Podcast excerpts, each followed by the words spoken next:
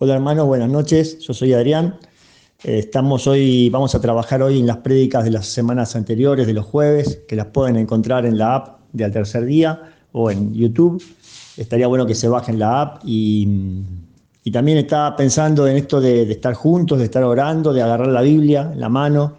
Si no tenés Biblia, te aliento a que la compres. Siempre decimos que es la espada del cristiano, que, que es la que nos ayuda a crecer, a madurar, a encontrar nuestra propia fe ¿eh? no solo la, que, la, del que predica, sino tener una relación propia con el Señor, te ayuda a, ver qué te dice la palabra voz en particular. Así que bueno, importante que, bueno, que tengamos una Biblia, si no tenemos, bueno, que la compremos como una forma de ofrendar y de comprar ese, elemento que, nos va a servir como el remedio, como un medicamento, como una, llave de vida. Eh, vamos a trabajar en las prédicas de las semanas anteriores la prédica de Creando Futuro y, hay bendición en la obediencia que predicó Susana la semana pasada. Creo que las dos prédicas están muy relacionadas. Creo que eh, eh, Susana me encantó esto que hablaba ella, sobre todo de, de, dejar que Dios sea el centro de nuestra vida y de corrernos nosotros. Eso implica que, bueno, que conozcamos al Señor, que lo amemos con todo el corazón, que aprendamos a confiar y que aprendamos a corrernos nosotros. ¿eh? Cuando, ¿Qué es correr? ¿no? ¿Qué quiere decir achicar el yo? Quiere decir, bueno, empezar a hacer lo que Dios te dice y no lo que uno quiere. Empezar a, bueno, a perdonar cuando no tenemos ganas, a, ayudar cuando no tenemos ganas, a, cuando tenemos ganas de hacer algo que Dios nos pide, hacerlo y no estar poniendo excusas, Em, hacer que Dios sea Dios, que Dios en tu vida se, que tu vida se maneje conforme a los criterios de Dios. Eso es algo que se va aprendiendo, como una gimnasia que uno realiza. Eh, de a poco uno va achicando ese yo y dejando que Dios crezca de esa manera. Como un poco, si lees la Biblia vas a ver qué le pasó en los evangelios a los apóstoles, que todos tenían algunos criterios y Dios se los iba cambiando. ¿eh? Pedro preguntaba siempre cuántas veces hay que perdonar, y no sé, Juan y Santiago querían matar a la gente con fuego del cielo que, predicaba y no eran de su grupo. Y bueno, así Dios, Jesús los va moldeando y va achicando su yo para que crezca Dios en ellos. Ese Dios de amor, de fraternidad, de, valentía.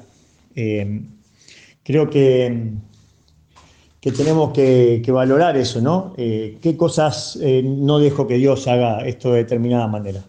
Eh, no cuido mi vida, a lo mejor Dios te pide que, te ames y no cuidas tu alimentación, no cuidas, eh, fumás, eh, Dios te pide que perdones y que trates bien a los demás y, no lo hacemos. siempre digo que en el grupo de oración todos nos llevamos bien, ¿no? Que, que, vamos a un lugar donde, bueno, ahora no lo tenemos, pero te cuento, cuando llegue el momento vamos a estar ahí todos juntos, pero de repente en el grupo de oración todos nos llevamos bien, llegamos contentos, nos vamos contentos, pero siempre digo que en el grupo de oración nos tratamos de una manera especial. En el grupo de oración cedemos el banco, en el grupo de oración si hay que levantar un bafle, siempre hay dos o tres personas dispuestas a levantar el bafle. Eh, si te pisan, pedís perdón y pensás que el otro lo hizo por un error, no se te ocurre que fue eh, a desgano, por cualquier otro tipo de cosas, y, eso hace que, que, cuando alguien llegó triste lo alentemos y cuando alguien llegó enojado eh, bueno, le tengamos paciencia y así eh, vivimos en un momento realmente maravilloso como si estuviéramos en el cielo, porque el cielo está en ese lugar.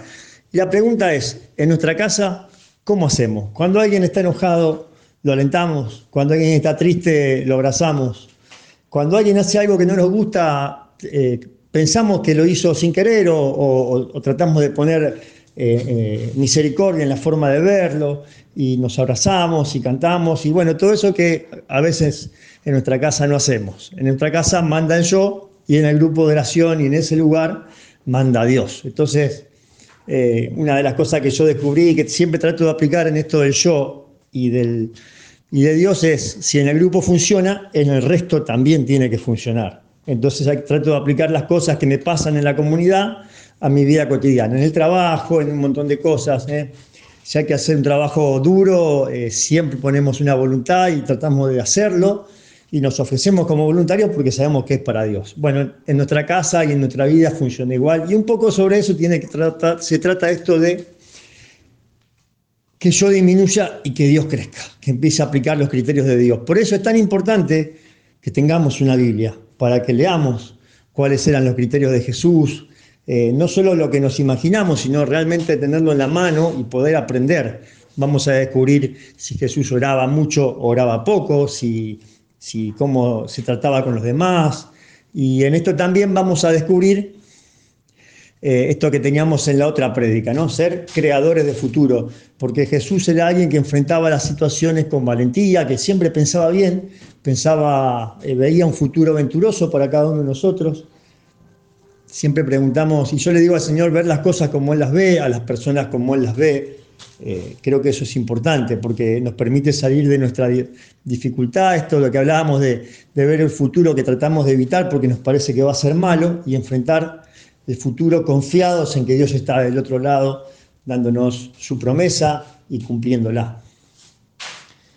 Por eso em, eh, las, dos, las dos prédicas están muy, muy relacionadas. ¿eh?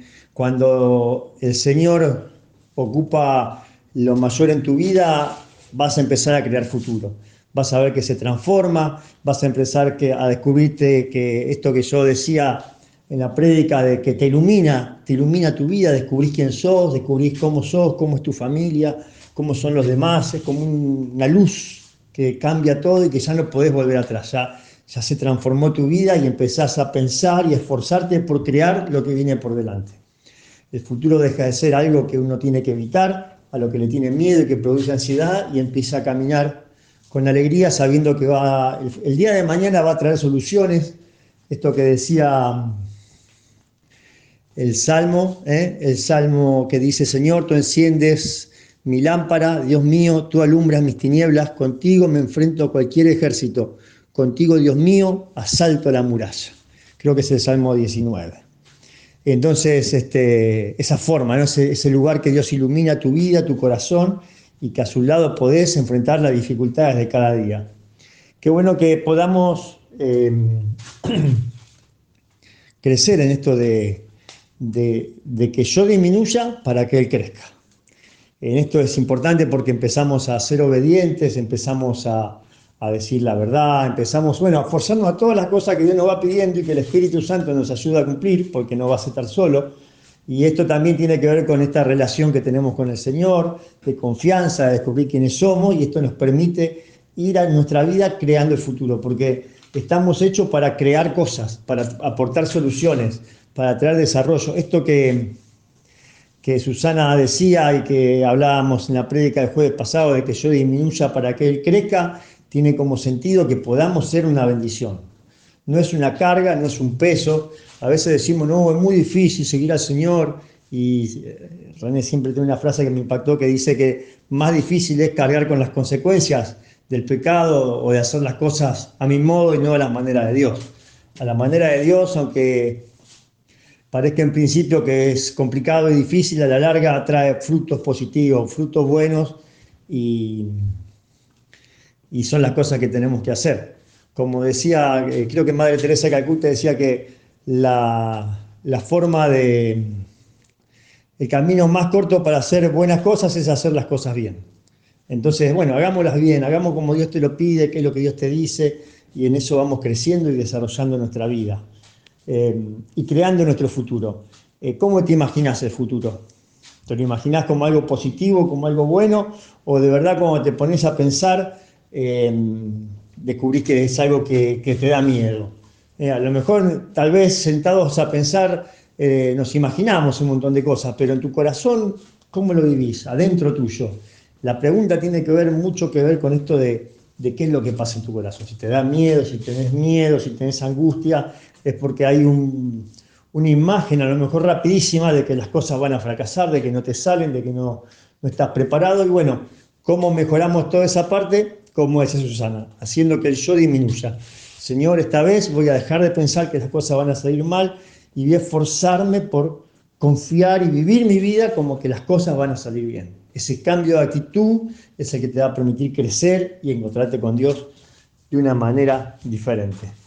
Eh, te aliento a que, bueno, una forma de crear futuro en este tiempo sea compartir, compartir en, este tiempo que viene después de, estos audios, tu experiencia, tu aporte, con un audio, con un escrito en el, WhatsApp, porque eso nos alimenta a todos, eh, nos hace crecer, nos hace compartir, eh, sentirnos comunidad. Me acuerdo cuando comenzábamos que nos contábamos lo que había ido en la semana y orábamos unos por los otros, y eso es muy importante porque nos mantiene unidos. Estamos tal vez lejos cada uno en su casa, pero reunidos a través de los audios en el mismo espíritu y en un solo corazón. Eh, bueno, valientes guerreros, una alegría estar hoy reunidos y clamando al Señor. Te pido Dios que nos ayudes